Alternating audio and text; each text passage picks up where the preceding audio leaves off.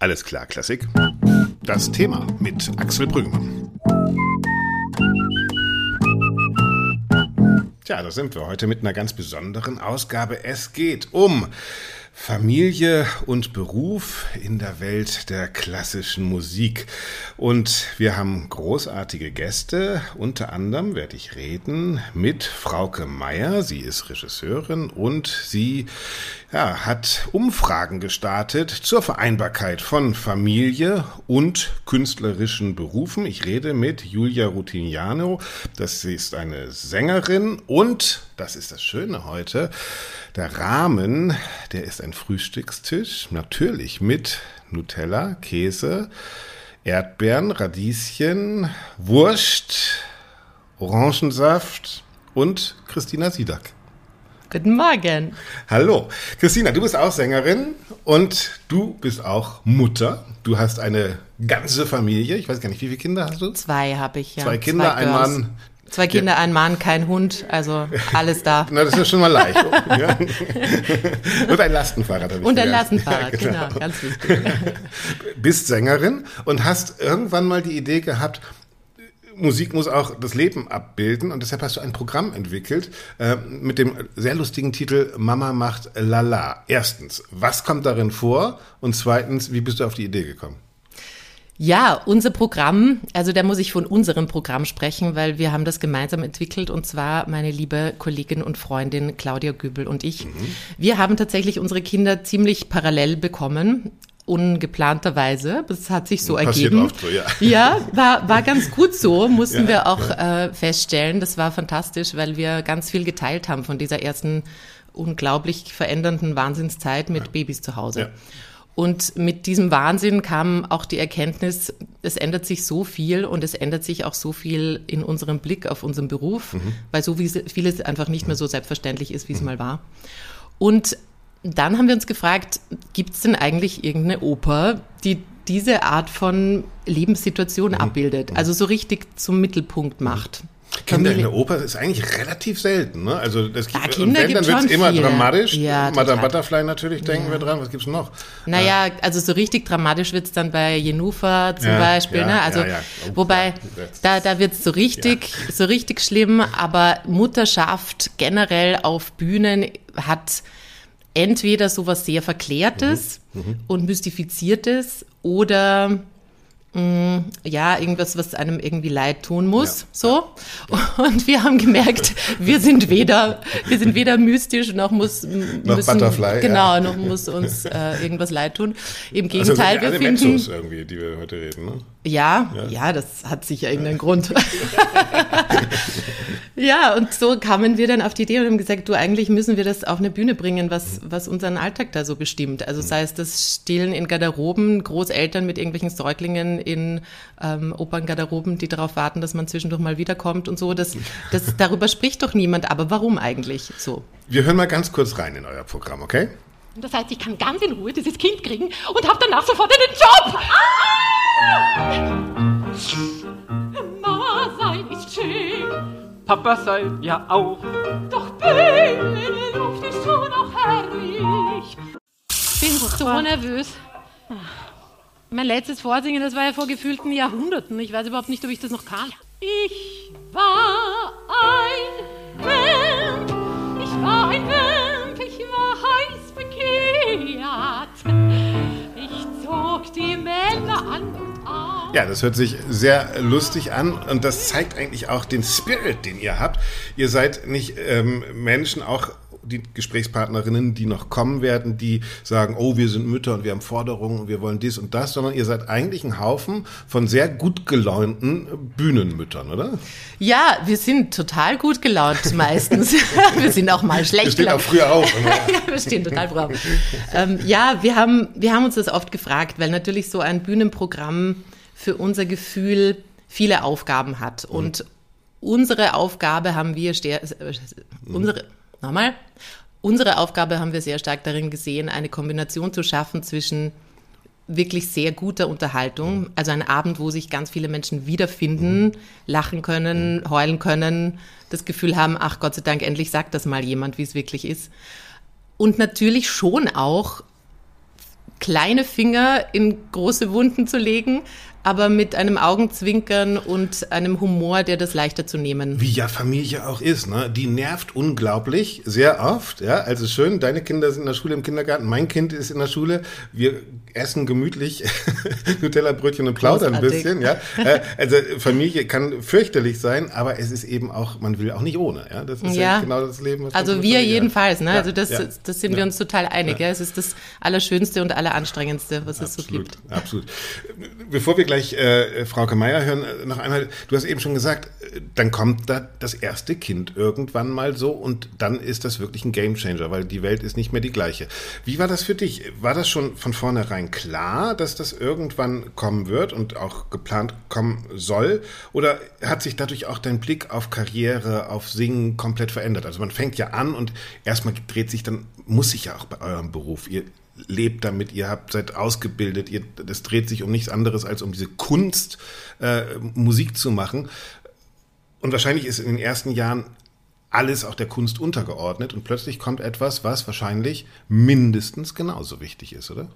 Ja, klar. Also da auf jeden Fall. Da glaube ich, dass mit jedem Kind auch eine Mutter geboren wird. Also diesen Spruch gibt's und ich finde, dass der sehr, sehr vieles sehr schön beschreibt, was da passiert. Und ja, also das ist schon ein massiver Reality-Check, ne? so eine Kindsgeburt, weil davor mir war schon klar, ich wollte immer Kinder haben und ich habe gewusst, dass da, da werde ich jetzt nicht, mein Berufsleben werde ich dem nicht total unter, ähm, umgekehrt. ja. Mein Familienleben wird meinem Ach so, Beruf genau, nie ja, total genau, ja, untergeordnet genau, ja. werden, so, so rum, ein Freudscher. Aber wie es dann tatsächlich ist, das ist schon nochmal ähm, ein großes Learning. Und bei mir, meinem speziellen Fall war es so, ich war an der Deutschen Oper Berlin als Stipendiatin und dann als Ensemblemitglied und hatte dort eine wundervolle Zeit, habe aber gewusst, also ein Kind und eine Familie, das will ich in Wien, in meiner Heimatstadt haben, weil dort ist mein, meine Familie, meine Großfamilie, mein soziales Netzwerk und für jedes Kind braucht es ein Dorf. Und dieses Dorf habe ich halt nur mal eher in Wien. Und so kam es dann, dass ich mich äh, ja mit einem ganz großen weinenden und einem großen lachenden Auge hochschwanger aus Berlin verabschiedet habe und das Gefühl hatte, so ich würde jetzt am liebsten dieses Theater nehmen und mitnehmen, dann wäre alles gut. Und diese Möglichkeit haben wir eben nur ganz selten. Ja. Also die allermeisten von uns sind irgendwann vor diese Frage gestellt, entscheide ich mich für ein tolles Haus oder entscheide ich mich für Eine Homebase Homebase, in der dann wirklich von Kindergarten über Einschulung eine Kontinuität gewahrt ist. Reden wir gleich nochmal drüber. Lass uns doch einfach mal ganz kurz äh, mit Frauke Meier reden. Ihr kennt euch auch alle, das ist auch das Schöne. Die Bühnenmütter sind alle untereinander vernetzt. Frauke ist Regisseurin. Ja. Äh, und äh, ja, ist sozusagen so ein Brain auch von euch, oder? So die, die, die Statistikerin, kann man das sagen? Also Frauke selber hat gerade ein ganz tolles Symposium organisiert. Sie ist ja, ja, das muss ich jetzt nochmal checken, was sie, sie ist Ja, das eigentlich fragen wir sie gleich einfach. Sie ist ja eigentlich keine Bühnenmutter im engeren Sinne, Ja. ne, sondern ähm, leitet das Frauenkulturbüro NRW. Genau. Dementsprechend, also Menschen wie Frauke sind natürlich eine Riesenhilfe, um auf, auch zahlenmäßig auf den Boden zu bringen, worüber wir da eigentlich reden. So, und das machen wir jetzt. Yes. Ja, jetzt rufe ich die Frauke an und wir hören uns gleich nochmal. Hallo Frauke. Hallo, lieber Axel. Ein großes Thema und äh, Christina hat gerade gesagt, du bist die Frau der Zahlen. Es gibt verschiedene Studien, zum Beispiel eine Belastung, Bedürfnis und Herausforderung von Bühnenmüttern. Das ist so eine Pilotstudie, die rausgekommen ist. Du hast selbst Studien in Auftrag gegeben. Wie ist denn jetzt, würdest du zusammenfassen, die aktuelle Situation für Bühnenmütter oder auch Bühnenfamilien? Also wir können das relativ einfach halten. Ähm, die Situation ist im Moment dramatisch. Es gibt an keinem Bühne und in keiner Organisation einen strategischen, sauberen, strukturell definierten Umgang mit Elternschaft. Das heißt, wenn wir jetzt den Ist-Zustand nochmal sozusagen aufblättern, fängt es an damit, dass eigentlich die Theater das Problem noch gar nicht erkannt haben. Genau, also ich glaube, dass, also wir spüren ein großes Interesse an dem Thema, weil natürlich einfach durch die, sowohl durch die Bühnenmütter als auch überhaupt durch Eltern im weitesten Sinne eine große Dringlichkeit an die Häuser herangetragen wird. Und da ist natürlich auch eine Hilflosigkeit im Umgang an der Stelle. Es gibt so einzelne Beispiele, also Nürnberg zum Beispiel oder Magdeburg, die haben so in Einzelfällen wahnsinnig gut reagiert, aber auch da Was heißt das? Das, das bedeutet zum Beispiel, ja, Magdeburg, es ist auch von den Bühnenmüttern, Magdeburg hat bei Erkrankungen eines Kindes unglaublich zugewandt reagiert und Ersatz besorgt. Mhm. Und es war trotzdem möglich, dass dann diese ähm, Mutter trotzdem noch dann tätig wird. Ähm, mhm. In Nürnberg, glaube ich, geht es um Betreuungsgelder übernehmen. Also okay. da gibt es Ansätze, aber das ist sehr davon abhängig, wie die Eltern verhandeln, in wie offen sie sind, wie auch die Befähigung im Haus ist, diese Offenheit anzunehmen und mit diesem Thema umzugehen. Mhm. Und woran liegt das, dass ausgerechnet Theater da so defizitär sind? Ich meine, gerade Theater thematisieren doch das Mitmenschliche, ja. die Bedürfnisse von Familie, von die Rechte von Frauen. Also äh, das ist die gute alte moralische Anstalt. Und ausgerechnet Kulturinstitutionen haben keine Institutionskultur. Das ist doch absurd. Warum ist das so? Na, das hat natürlich, das lässt sich ganz einfach herleiten. Der, der Künstler, die Künstlerin, das Genie und die Hingabe zur Kunst und ähm, das ist das Leben und ich entscheide mich für einen Lebensweg, wenn ich Künstlerin werde, gerade auch an den in den Darstellungen. Ich verzichte für alles. Genau, ich verzichte für alles, für die Kunst. Die Kunst mhm. steht mhm. über allem und dann kommen da aber plötzlich Menschen und Personen an die Institution heran, die sagen, sorry, ich muss aber mein Kind abholen, ich muss aber dies, mein Kind ist krank. Da wird's plötzlich so banal, wie du es gesagt ja. hast, die moralische Anstalt ja. wird plötzlich so banal und das sind so Tagesprobleme, mit denen natürlich. Die banalische Anstalt ja, das Theater eigentlich die werden. damit mal, wenig zu tun haben wollen. Und ich würde gerne noch einen Punkt machen zu dem ist, wir reden jetzt immer über Mütter. Wir reden, ich würde eigentlich den Begriff Familie ein Stück weiter fassen wollen, ja, mhm. über andere Familienmodelle, über auch Elternschaft in lass es Regenbogenfamilien sein, aber auch Absolut. Familie nach oben. Ja, auch hin. Männer gibt es. Es gibt Eben. alleinerziehende Männer, es gibt äh, Ganz äh, Familienväter, die, die, die auch bei der Familie sein wollen. Ja, also das aber auch ja, Care. Das ist ja auch normal. Ja? Aber ja. auch Care, wenn wir zum Beispiel mhm. diese Sandwich-Position an KünstlerInnen, die vielleicht schon Eltern haben, die selber gepflegt werden müssen und aber mhm. auch noch Kinder. Also ich glaube, Absolut. dass wir dieses Thema ein bisschen größer fassen müssen als jetzt nur Mütter oder Elternschaft. Okay, also jetzt sind wir noch dabei, den Ist-Zustand zu beschreiben. Mhm. Im zweiten Teil beschreiben wir dann nochmal den Soll-Zustand. Aber Ist-Zustand, ich habe gecheckt, es gibt kaum ein Bewusstsein bei Theatern. Korrekt. Wenn ich diese Studie lese, ist ein großer Punkt auch, ähm, dass es immer noch Diskriminierung gibt. Also ja. ähm, Angst von jetzt mache ich doch nochmal Müttern zum Intendanten, mhm. ja, ja. um in den Rollenklischees zu bleiben, zu gehen, äh, oder auch zu einer Intendantin wahrscheinlich, zu sagen, ey, ähm, sorry, ich bin schwanger, ja, allein das ja, ja, schon, ja, so dieses, dieses, tut mir leid, oh Gott, ja, ähm, wie manifestiert sich Diskriminierung sonst noch? Was sind da eure Erkenntnisse? Naja, es sind auch da also die ganz klassischen Dinge wie Vertragsauflösung, Nichtverlängerung, wenn jemand schwanger wird, ähm, Bodyshaming, ähm, wenn sich Veränderungen in der Schwangerschaft einstellen, sowohl körperliche als auch stimmliche, äh, keine mhm. Rücksichtnahme in Probenstrukturen, also dass eine schwangere Frau sich eventuell auch mal oder Person sich auch mal hinsetzen muss, was essen mhm. muss. Ähm, wir reden aber auch ähm, über das ist dann schon wieder ein bisschen auf einer Metaebene auch über, über Jugendwahn. Ne? Also wir wollen mhm. ähm, ein Bild auf der Bühne, dass zum Beispiel eine Tosca auf dem Plakat soll halt jung und äh, mhm. schnackig aussehen. Der soll man die Mutter nicht ansehen. Genau, der soll man bitte die Mutter nicht ansehen und auch die Augenringe, die drunter sind und die mhm. Veränderungen vielleicht auch im Körper. Also da ist ein mhm. Bild, was eine eine ganze Branche von sich hat, was sich natürlich runterdekliniert auf Produktion, auf Umgang mit Menschen, was dann zu einer doch sehr starken Diskriminierung führt. Und wir haben ja große mhm. Fälle, Julie Fuchs in Hamburg, mhm. äh, als äh, Pamina, glaube ich, war es vor zwei Jahren oder so. Ähm, das ist, glaube ich, nicht jedem bewusst. Kannst du noch mal ganz kurz erzählen vielleicht? Genau, also Julie Fuchs, eine relativ bekannte Sängerin, die in Hamburg an der Staatsoper Oper, hm, Pamina singen sollte. Und mhm. da gibt's wohl einen Flug oder irgendwie sowas. Und sie wurde aus dem Vertrag entlassen, weil das Haus die Gefahr nicht eingehen wollte, mit dieser schwangeren Person diese Aufführung äh, zu machen. Das hat einen relativ großen äh, Shitstorm äh, in den sozialen Medien hervorgerufen. Mhm. Genau. Mhm und eben, es ist ja erstaunlich, dass das bei, bei Häusern so ist, aber wenn man dann nochmal auf den Ist-Zustand kommt, äh, ist es ja tatsächlich auch was Strukturelles, ja. Also guckt man sich den Solo-Bühnenvertrag an, wo Flexibilität erwartet wird, wo äh, Spontanität genau. erwartet wird, wo eigentlich alles erwartet wird, was jeder, der wie wir Familien haben, nicht leisten kann, ja. Also ich weiß, genau. in einer Stunde muss ich vor der Schule stehen und meine Tochter abholen. Es wäre einfach cool, wenn mir ein Theater äh, sozusagen die Sicherheit geben könnte, dass ich das morgen auch machen kann. Aber im Theater habe ich nicht die Sicherheit, weil es könnte sein, dass ganz spontan morgen um 17 Uhr auch noch eine Probe ist. Und das genau. ist im Solovertrag sozusagen auch äh, geregelt, dass ich dann gefälligst spontan zur Probe kommen soll. Also müssen wir da auch an diese Strukturen ran oder wie erstmal bewerten wir den Ist-Zustand von Verträgen für Familienmenschen? Also ich würde da einmal kurz eine Differenzierung machen. Wir haben vier verschiedene Ebenen, über die wir dis diskutieren und das ist nämlich auch ja. das Gefährliche. Wir haben einmal natürlich so diese individuelle Ebene, die Familie als Operationsbasis eines KBB,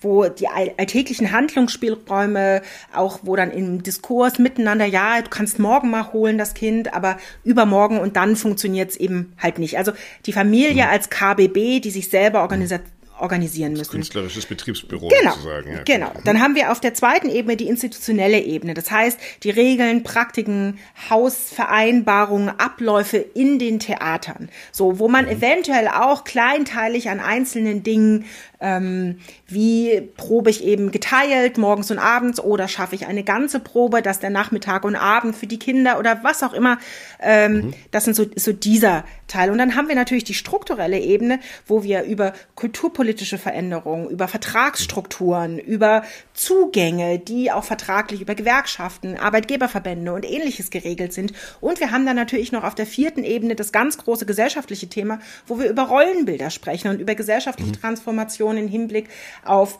Männlichkeit, Familienblick, all diese Dinge.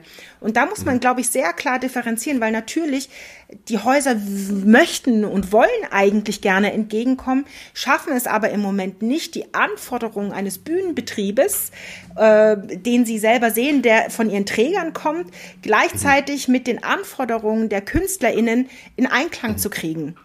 Also da sind strukturelle und finanzielle Barrieren, die das eigentlich sozusagen Korrekt. verhindern. Korrekt, mhm. genau. Okay, lassen wir das mal als Ist-Zustand erstmal stehen. Mhm. Ich äh, gehe noch ein bisschen frühstücken mit Christina und äh, gleich äh, schaffen wir im zweiten Teil unseres Gesprächs einfach die Lösung und dann ist das Thema abgehandelt, okay? wir machen das hier. Frauke Meier war das. Wir reden gleich noch ein bisschen weiter. Christina, möchtest du noch einen Kaffee? Dein Ei ist schon alle. Was, mm, was können wir denn noch? Drama. Ja, ich weiß es auch Aber nicht. ich sehe, du hast Gott sei Dank Nutella. Ja. Das ist toll. Und Erdbeeren. Du isst doch gar kein Nutella, sei ehrlich. Doch, Ach auf Palatschinken zum Beispiel. Ach. Wenn meine Töchter das ah, verlangen, ja. dann bin ich letztendlich die, die mit dem großen Löffel abends, wenn sie im Bett sind, in der Küche stehen und so aus dem Nutella-Glas. Aber das erzähle ich so, natürlich echt? niemandem. Sag's so, bitte nicht weiter. Okay, okay. Das darf niemand wissen. Ja, bei uns gibt es eigentlich immer nur sonntags. Und wenn ich alleine bin. Und, oder an Dienstagen zu Podcast-Aufnahmen. Ich irgendwelche Sängerinnen einlade, um Nutella essen zu genau, können. Genau, das ist der wahre Grund wird noch von nie gesendet, was wir hier reden. Das ist nee. einfach nur, nur Grund. Apropos Sängerin. Ähm, du hast schon ein bisschen erzählt, ähm, wie das Mutterwerden, Muttersein, äh, dein, dein Beruf und dein, deine Entscheidung im Beruf äh, beeinflusst hat. Ähm, ich habe vor, ich glaube letztes Jahr war es, ähm, zusammengearbeitet mit äh, Julia, Julia Rutiliano. Sie war nämlich die singende Yogalehrerin in der Uraufführung, die eines, eines einer Performance, die ich mit Moritz Eggert gemacht habe, Nein, Nein, Nein beim Beethovenfest. Und dort haben wir uns kennengelernt. Und auch dort ging es schon darum, hat sie Zeit, kann sie kommen, ähm, weil Julia ein Kind hat und auch eine sehr aktive Bühnenmutter ist, glaube ich. Ne? Genau, sehr aktiv. Und das ist spannend, wie du es erzählst, ne? weil ich finde, das ist schon so ein Zeichen dafür, wie wir in der Theaterbranche immer noch und nicht nur in der Theaterbranche mit diesem Thema Mutter oder Elternschaft mhm. umgehen. Ne? Es ist so ein bisschen dieses, ach so, die hat ein Kind, die muss sich das jetzt überlegen, wie das geht. Also mhm. wir sind, wir, wir schieben das alle, also gesamtgesellschaftlich sehr ins Private mhm. ab. So mhm. ein Kind, da muss man sich wohl selber drum kümmern, wie man genau. das alles wuppt. Genau. Und da setzen auch die Bühnenmütter an, die einfach sagen, Klar, wir müssen auf individueller Ebene schauen, dass wir einander unterstützen, austauschen, einen Wissenstransfer mhm. ermöglichen. Wie, was hat bei euch geklappt? Was für Rechte haben wir? Beratung. Aber wir müssen auch total klar lösungsorientiert am System arbeiten mhm. und dran arbeiten, dass so etwas wie Kinder haben nichts ist, was man mal eben selber äh, zu schaffen hat, sondern mhm. wo es ein ganz selbstverständliches Angebot zum Beispiel an Kinderbetreuung an Theatern gibt oder an Probenzeiten, die so vereinbart werden, dass alle Beteiligten damit können. Und äh, das sind zum Beispiel Dinge, die Julia sehr vorantreibt und wo sie wirklich eine ganz tolle und energetische Stimme der Bühnenmütter ist. Okay, fragen wir Sie mal, wie das in Ihrem Alltag zusammengeht, Kind und Kunst. Äh, hallo Julia. Ja, hallo Axel. Du kommst gerade aus Neapel, ähm, hast einen Sohn zu Hause, bist Sängerin, die überall singt. Wie organisierst du deinen Alltag? Wie funktioniert das praktisch für dich? Ja, es ist so, momentan habe ich noch ziemlich Glück, weil meine Mutter noch relativ jung und fit ist, auch wenn sie leider nicht vor Ort lebt. Die lebt nämlich in Würzburg, ich lebe okay. ja in München. Aber sie ist zum Glück sehr flexibel. Das heißt, ich hatte letztes Jahr zum Beispiel auch paar Einspringer. Okay. Und äh, die kommt dann wirklich, wenn ich sie anrufe und sage, du Mama, ich habe einen Einspringer, uah, was soll ich machen? Ich muss morgen nach Hamburg fliegen oder irgendwie so. Und da kann ich mich mega super darauf verlassen, was mich total freut.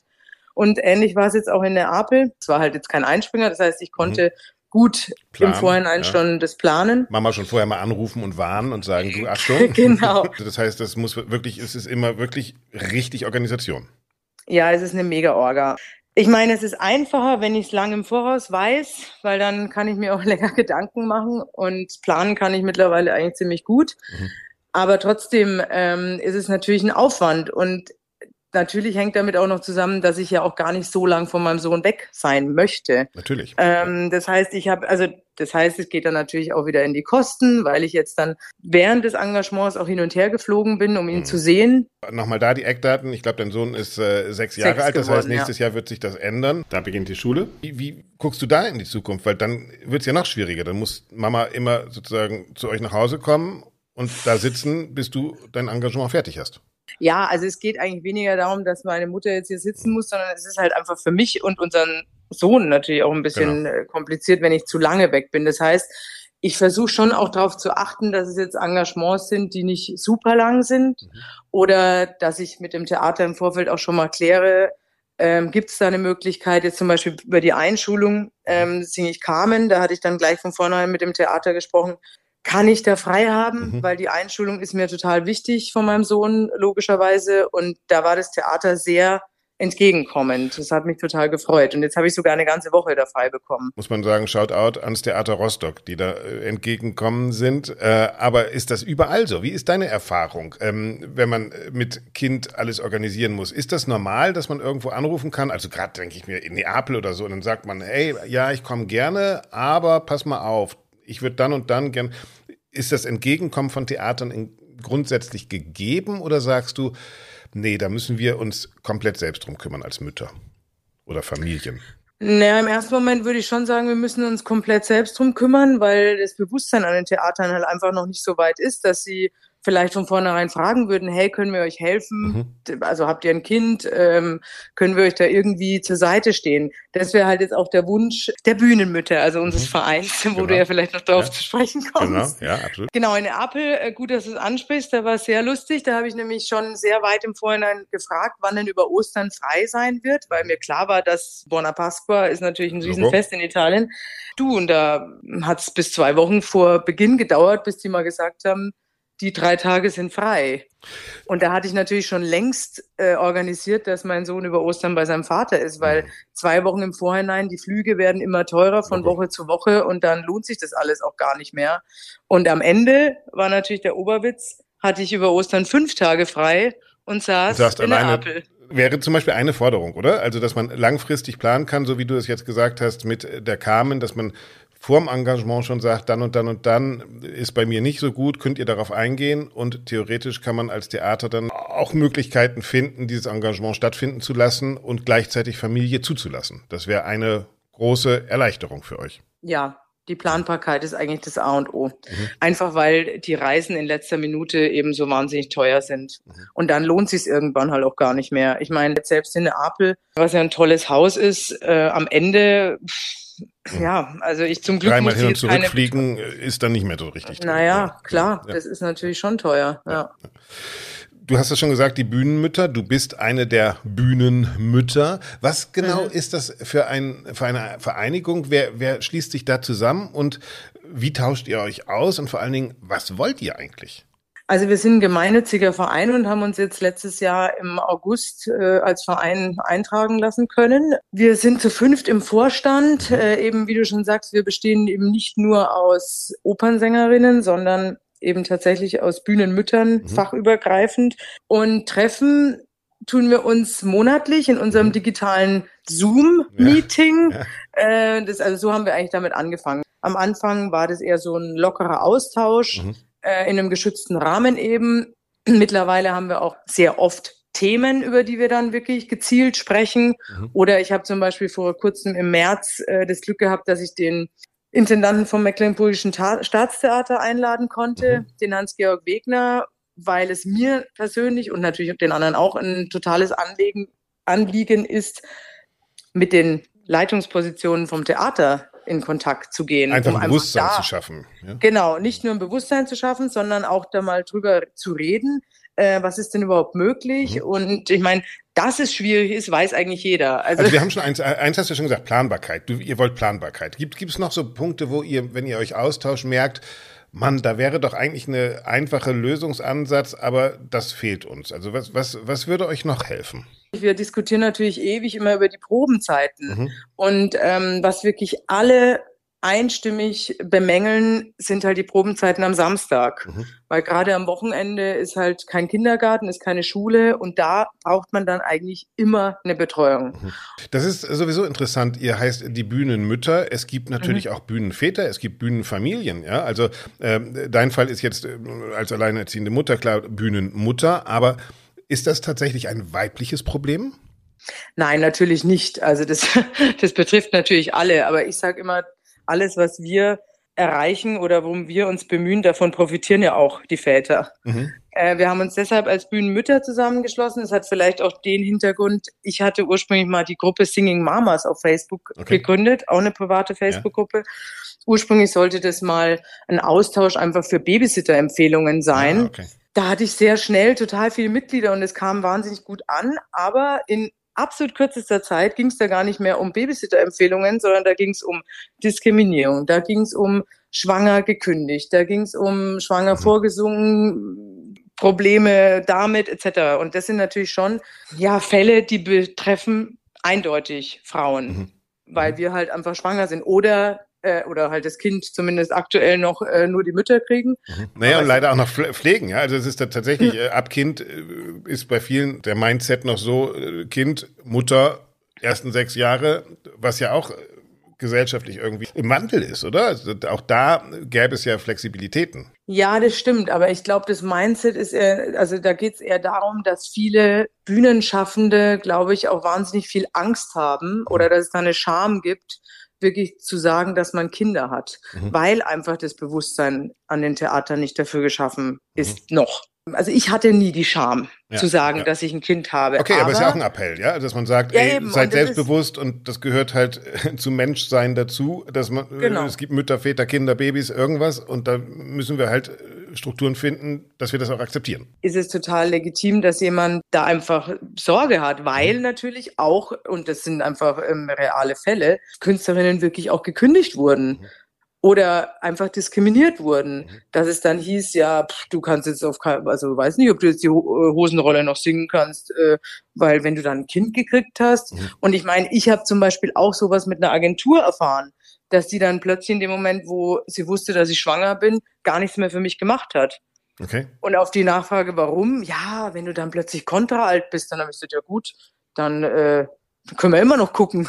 Ja. Aber ähm, dann sage ich halt lieber was ab, wie wenn ich von vornherein nichts dafür tue, dass ich irgendwie den Kalender, äh, also was jetzt voll habe, aber dass ja. ich irgendwie was zu tun habe. Also du würdest Oder, schon sagen, dass, dass, dass es immer noch in der Klassik so dieses Grundgefühl gibt von Frauen sollen gefälligst singen und wenn sie Mütter sind, rangieren wir sie aus? Das finde ich jetzt ein bisschen hart gesagt, aber es gibt halt einfach viele Fälle, und auch von der Reaktion her, es ist, glaube ich, einfach ein Gesellschaftsproblem. Das Theater tatsächlich ein unglaublich familienunfreundliches Unternehmen sind, letztlich. Was andere Unternehmen wie Mercedes oder die Deutsche Bank oder irgendwelche DAX-Unternehmen schon längst geklärt haben, indem sie Betriebskindergärten machen, indem sie Arbeitszeiten flexibel halten.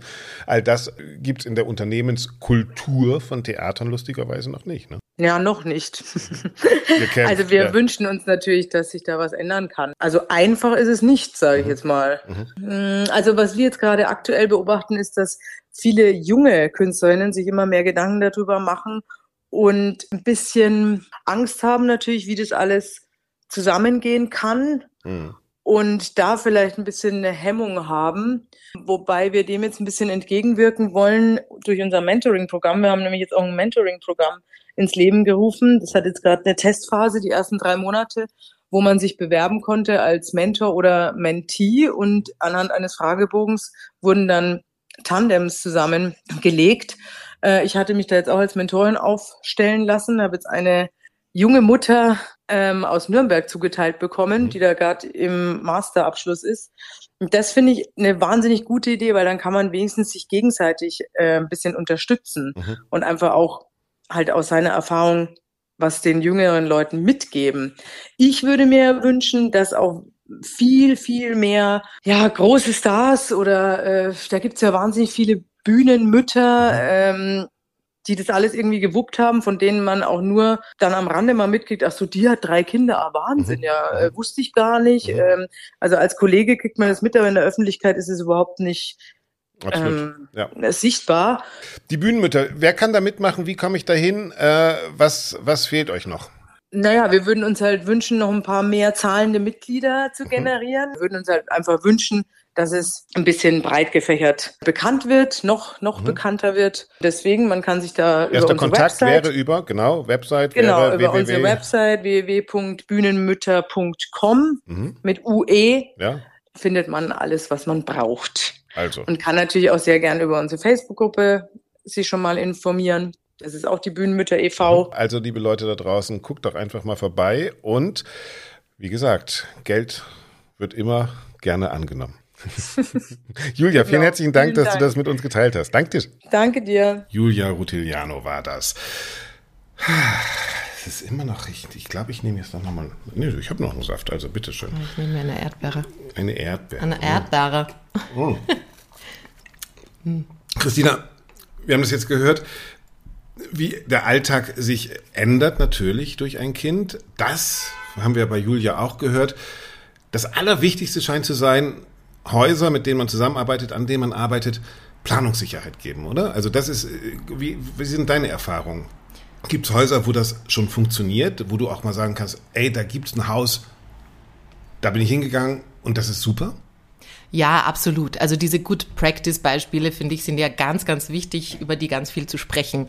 Weil, ähm, also eine meiner allerersten Erfahrungen war tatsächlich die, als ich in der Deutschen Oper Berlin meine Schwangerschaft, meine erste Schwangerschaft bekannt gegeben habe. Da bin ich mit ganz schönen Muffensausen da zum Operndirektor. Allein das schon, oder? Dass man da Muffesausen hat. oder? Total, ja. Also äh, und Entschuldigung, ich bin schwanger. Ja, und das war schon mal ein unglaublich positives Erlebnis. Ähm, denn der Operndirektor Christoph Säuferle hat gesagt, ja, toll, super, gratuliere. Das wollte ich Ihnen so quasi, so ein bisschen unter Anführungsstrichen, das wollte ich Ihnen eh raten. Wenn Sie im Festengagement sind, machen Sie das doch, weil Ja. das ist doch äh, super praktisch. Und Machen wann, Sie das doch. wann wollen Sie denn wiederkommen und wollen Sie, wenn Sie länger Elternzeit nehmen, wollen Sie danach nicht noch für die und da könnte ich Ihnen das und das anbieten. Also das war, ich war fast überwältigt, weil ich Okay. damit gar nicht gerechnet Okay. hatte mit so viel positivem Zuspruch.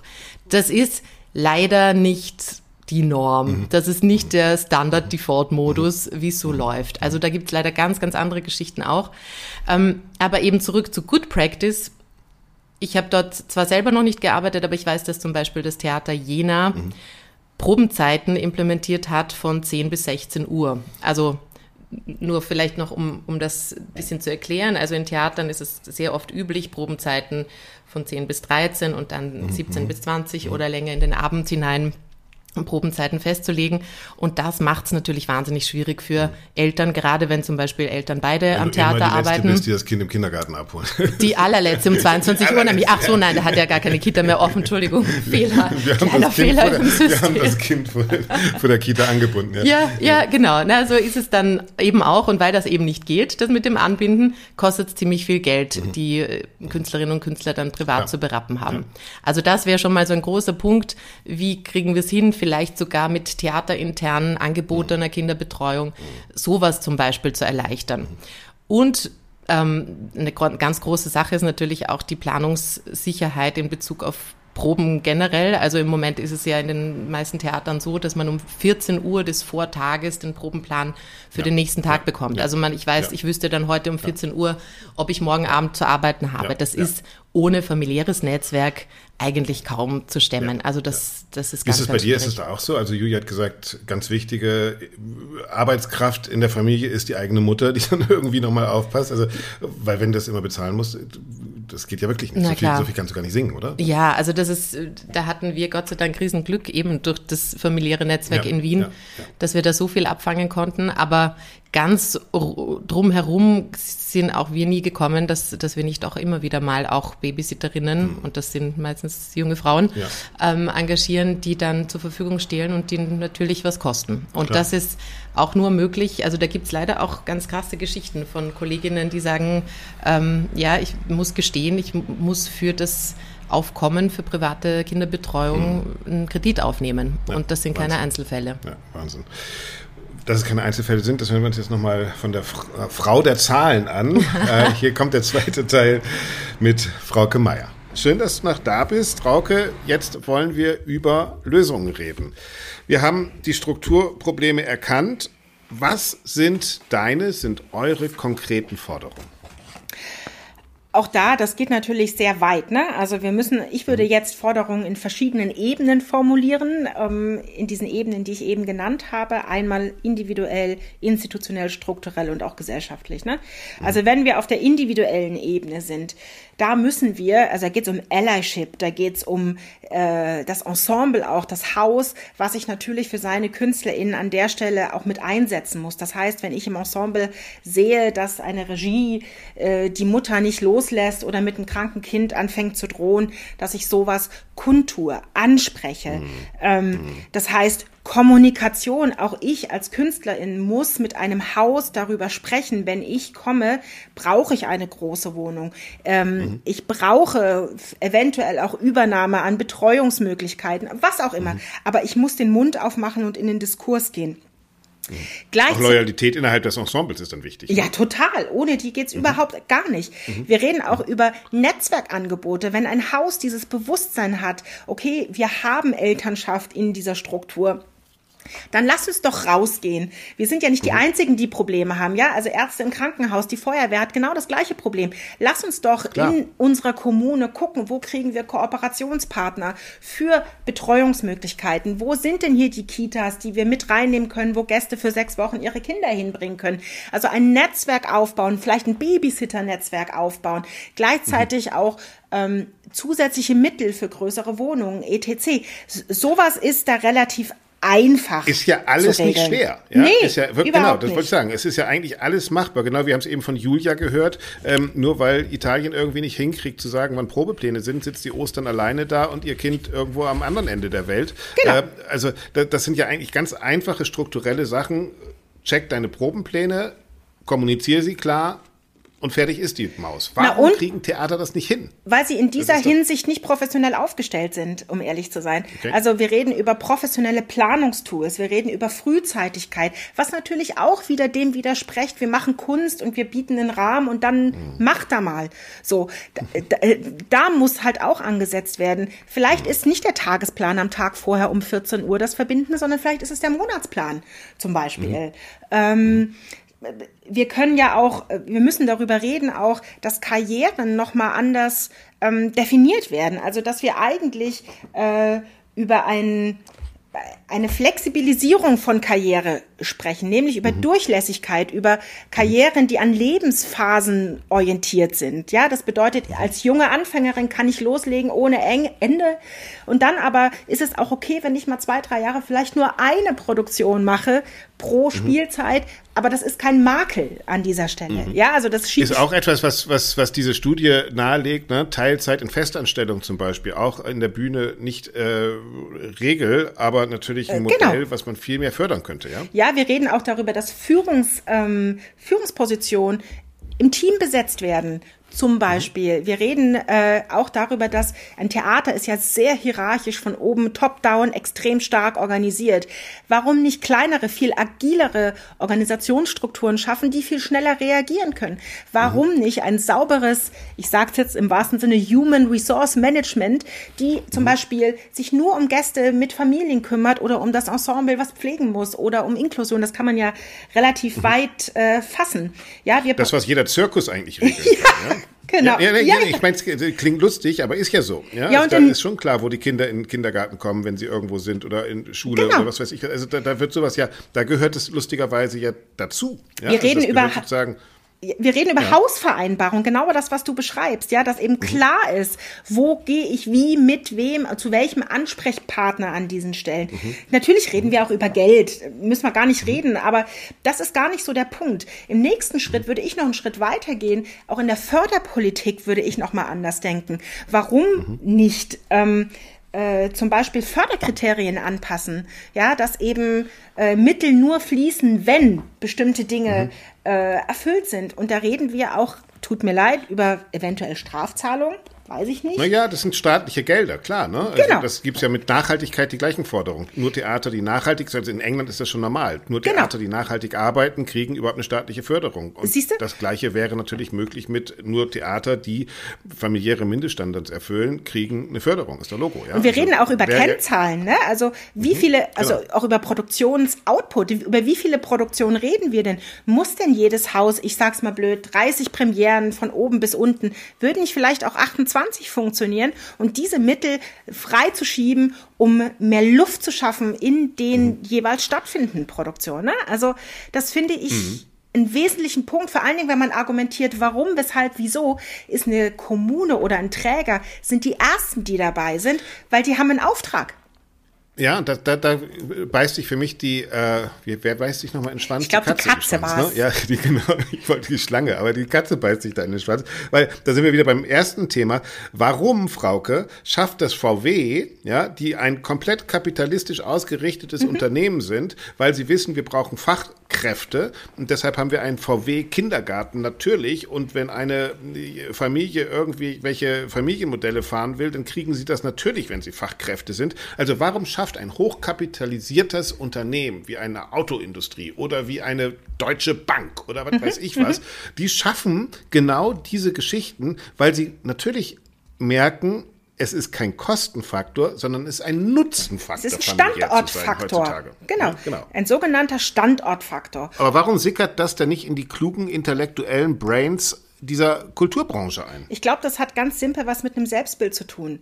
Ne? Wir eigentlich, wie du es vorhin gesagt hast, wir, wir sind die, die die großen Visionen formulieren und die sich auch aus diesem kapitalistischen Miteinander versuchen, ein Stück herauszuheben. Es ist ja Quatsch. So. Ja, aber ja, wenn, das, wenn das nicht kapitalistische asozialer ist als das kapitalistische, dann ist es schon irgendwas wrong, oder? Also ja, ich meine, da muss man doch sagen, ey Leute, ich glaube, da ist eine Erkenntnis, die jetzt gerade so langsam durchsickert. Auch die Theater, das haben wir schon während Corona gemerkt, so die, mhm. die, die Selbstreferenzialität, die, die Selbstreferenz, das Selbstbild äh, geht plötzlich nicht mehr so ganz einher und das ist nicht so deckungsgleich mit dem Blick von außen. So, das bedeutet, mhm. wir sind ja auch in einem riesigen Paradigmenwechsel an dieser Stelle. Mhm. Und das Checken davon, dass auch Theater Fachkräfte benötigt, das kommt jetzt in der Technik, in der Maske und da kommt es so langsam an. Aber bei den. Künstlern, wo es jetzt noch ich sag mal vorsichtig, noch weit über Bedarf ausgebildet wird, halt ja, noch, ja, noch nicht ganz ja, so.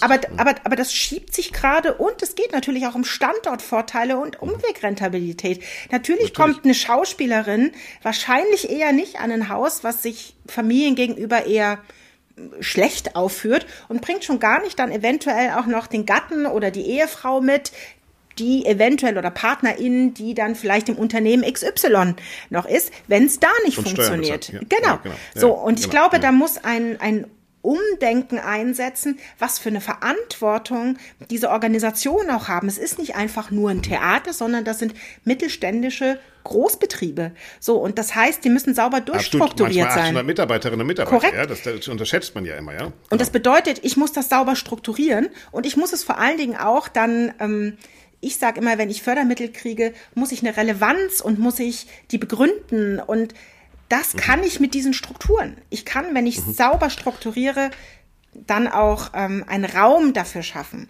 Aber das muss Okay, wir haben- ankommen. Sorry. Wir haben den Masterplan versprochen, den machen wir jetzt. Also, äh, erstens, wir brauchen Strukturen.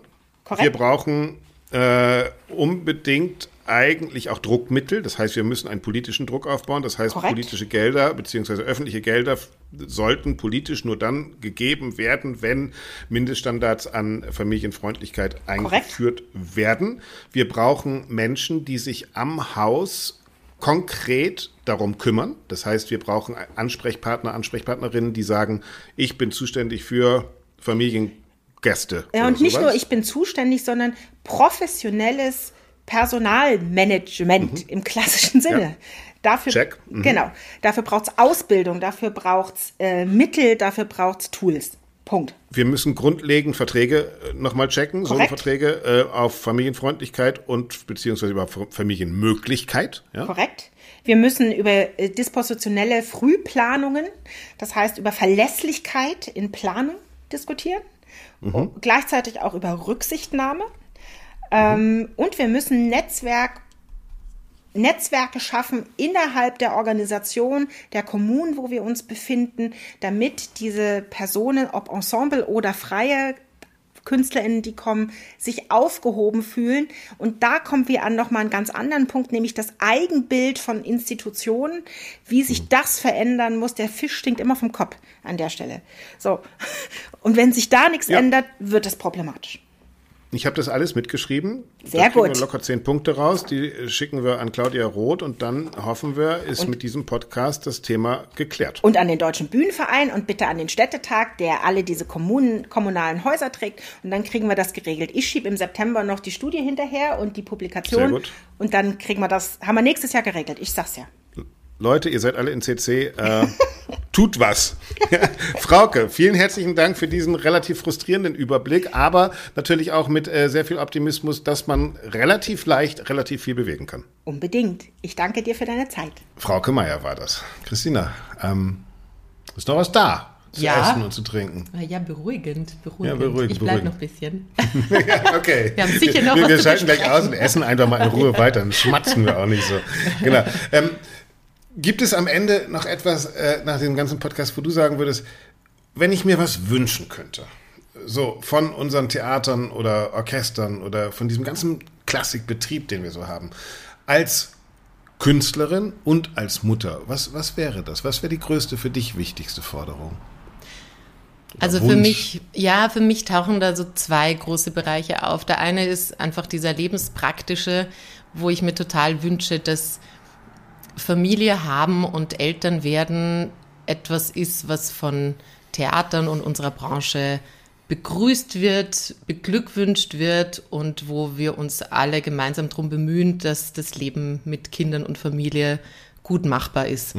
Das kann sich äußern in flexiblen Probenzeiten, in vor allem auch, denke ich, in guter Kommunikation an Theatern. Ich glaube, an der hängt ganz viel. Wenn es da eine Kultur gibt, wo man sagt, was braucht denn ihr gerade? Wie ist denn gerade bei euch? Wie ist denn der Schuleinstieg geklappt? Wie hat der denn, äh, seid ihr gut versorgt? Ähm, bräuchtest du da mal mehr Zeit? Ah, dein Kind ist krank. Ja, kein Problem. Also wenn das Und einfach das ist ja Selbstverständlichkeit von Familie auch, ne? Also das Genau. ist ja, ich glaube, das war ja lange das größte Problem, dass in, in der Kunst Familie nicht selbstverständlich war, sondern die Selbstverständlichkeit war, da sind Menschen, die alleine sind, auch übrigens Männer, äh, so, und das sind alles Einzelkämpfer und die haben sich alles der Kunst unterzuordnen. Das Konzept Familie hat ja jahrelang überhaupt nicht stattgefunden in der Kultur. Ja, klar. Und wir haben ja irgendwie tief drinnen ist ja immer noch so dieses Bild, eine Künstlerin, ein Künstler, das ist jemand, äh, der, die zieht sich zurück, eremitisch in irgend, an irgendeinen Ort und weiht sein Leben der Kunst und Ja, der ja, Musik ja. und tut nichts anderes. Wie und dass wir dachte, alle, ja. genau, wir sind alle keine Toskas, zumindest nicht immer. und äh, sind ganz normale Menschen aus Fleisch und Blut und eben auch mit Kindern oder anderen Betreuungspflichten. Ne? Also das, das ist ja dann auch noch so ein Teil dieser ganzen Auch keine Carmens übrigens. hin und wieder vielleicht schon, aber jetzt, jetzt, jetzt kommt die Metzelstimme, ja. ja, aber auch natürlich. Carmen hat vielleicht dann doch, hätte vielleicht noch Kinder bekommen können, wenn das nicht so übel geendet hätte. Ähm, ja, also Vielleicht ich hätte sie denke, das ein bisschen geerdet. Ja? Ja, Hätte die Oper langweiliger gemacht wahrscheinlich. ja, dann eben, das ist es ja. Aber Und ich das, glaube, da hätte Don José drauf aufgepasst. Glaubst du? Wer hätte der, hätte der, wäre der in Karenz gegangen, José? Don José, der Ja. ist ja nicht schon in Karenz. Der, der ist ja Der so entlassen worden. Ja. Der wäre so in Schmuggelkarenz gegangen. Ja. In Bildungskarenz bei den Schmugglern. Und dann in Teilzeit, Ja, Teilzeitschmuggler. genau. Ja. Dann hätte er eins draufgekriegt von den Arbeitsministern. Das Ja. geht so nicht. Männer in die Folter, Schmuggler in die Folter. Halbzeit im. Knast. Genau. Ja, sehr schön. Ja, Und. Carmen hätte einfach weitergemacht. Genau. Ja, aber es, ist, es sind schon wieder gute Inspirationen. Es bringt mich zu eine wunderschöne Überleitung zu meinem zweiten Wunsch und der wäre nämlich ähm, das Wertschätzen von Elternschaft und Mutterschaft auf der Bühne, also eben das künstlerische Verarbeiten dieses Themas. Ich glaube nämlich, das hängt ja zusammen. Ne? Also wenn es Eltern schwerer fällt, künstlerisch zu arbeiten, dann wird das Thema Elternschaft und was das für uns gesellschaftlich bedeutet, auch viel weniger künstlerisch verarbeitet. Nur nah, weil wenn es die Leute nicht gibt, die das darüber erzählen können auf Klar. Bühnen, dann reden wir darüber auch gesellschaftlich vielleicht weniger. Das heißt, ich sehe da auch uns in einer, ja, in einer gesellschaftlichen Pflicht, Eltern einen Raum, einen künstlerischen Raum auf Bühnen zu geben. Ich will das sehen, ich will das hören. Und da sind wir wieder am Anfang bei Mama macht Lala. Wir werden gleich als Outro natürlich noch ein bisschen was hören. Sag uns noch schnell, äh, die Kollegin, die singt, äh, ist auch wahrscheinlich Mutter. Ist auch Mama von zwei Kindern, genau, ähm, und eine großartige Sängerin. Und dann haben wir uns ins Boot geholt, einen fantastischen Pianisten, den Andreas Fröschel. Der hatte, als wir ihn gefragt haben, ob er Lust hätte, bei so einem Experiment dabei zu sein, sofort mit, mit wehenden Fahnen, hat er gesagt, macht er gerne. Ähm, und er überlegt ja eh auch, also Familiengründung ist bei ihm schon auch ein Thema. Äh, mittlerweile hat er zwei Kinder, also es freut uns sehr, dass Wir unsere haben auch noch Produktion... eine Regisseurin dabei gehabt. Ganz genau. Also wir haben, wir haben dann beschlossen, so wir hätten, wir hätten da noch gerne dramaturgischen und ähm, Regie-Input von außen, weil den Blick von außen braucht man immer bei War so einem. irgendjemand, der euch da Und da haben hat? wir dann nicht irgendjemanden gefragt, sondern die Angelika Kirschlager, Mhm. die selber einen mittlerweile sehr erfolgreichen Sohn hat, Felix Kammerer. Er war gerade mit ähm, einem, einer ganz fantastischen Netflix-Produktion, sogar äh, mit im Oscar-nominierten Team. Also man sieht, es wird was aus Sängerinnenkindern. Sänger- Und Angelika hat uns da nicht nur fantastisch unterstützt auf künstlerischer Ebene, sondern hat uns auch sehr offen äh, mit uns ihren Blick auf dieses Thema Sängerin und Muttersein geteilt. Und das hat unser Stück natürlich auch sehr beflügelt. Also wir, wir zeichnen da ein Bild nicht nur aus der Sicht von zwei Müttern und Frauen, sondern auch aus der Sicht eines Vaters und Mannes. Sehr der gut. kommt nämlich auch zu Wort. Sehr gut, der gehört Und ja das- auch zur Familie meistens. so genau. es. Und wie Julia gesagt hat, äh, auch äh, Promi-Mütter sollen mal gefällig sagen, äh, dass sie auch Kinder haben, ist bei Kirchlager dann sozusagen ein auch positives Beispiel zu sagen, hey, geht und ja, wird auch was draus aus diesen Kindern. Absolut geht und ähm, war nicht immer einfach und so und so haben wir das gemacht. Lass uns Ja. drüber reden, ja, das ist ganz wichtig. Und lass uns mit Musik drüber reden. Das war dann der Grund, wie wir unser Programm aufgezogen haben. Lass uns mit Musik drüber reden, die die wir vielleicht mal auch in einem anderen Format bringen. Also Lieder, Arien, Chansons zusammengestoppelt als Geschichte. Und damit ähm, ja, erreichen wir auch Eltern, die vielleicht sonst sich nicht unbedingt eine Karte für ein großes Konzerthaus äh, kaufen würden. Mama macht lala, ihr hört es gleich nochmal, sonst könnt ihr auch einfach mal googeln oder wenn ihr in Wien seid, einfach mal gucken, wann es wieder aufgeführt wird. Wann wird wieder aufgeführt? Ja, also da, da gibt's einen, einen großen Fisch, den wir da gerade im, für Oktober ähm, möglicherweise an der Angel haben. Da darf ich noch nichts sagen, aber stay tuned. Aber wir da reden über was. Großraum Wien. Wir reden über, genau. Gut, also, dann könnt ihr eure Wien-Reisen schon mal für den Oktober planen. Dann hört ihr Mama macht lala. Äh, wir frühstücken jetzt zu Ende. Ich sage danke, äh, Christina Siedak. Vielen Dank. Und jetzt hören wir, übrigens, haltet die Ohren steif, Mama macht lala. Ciao. Tschüss. Sie haben doch ein Kind, richtig? Ja. Sind Sie gut organisiert? Haben Sie genügend Babysitter? Oder hätten wir da ein Problem? Also, na, na. Ich will wollst es nur wollen. Ich weiß ganz genau, was wir Frauen so sollen. Ja, ja. Und Sie stillen hoffentlich eh nicht mehr. also, na, ich ziehe mich nur mehr für die Bühne aus, nicht mehr für mein Kind, wenn Sie das meinen.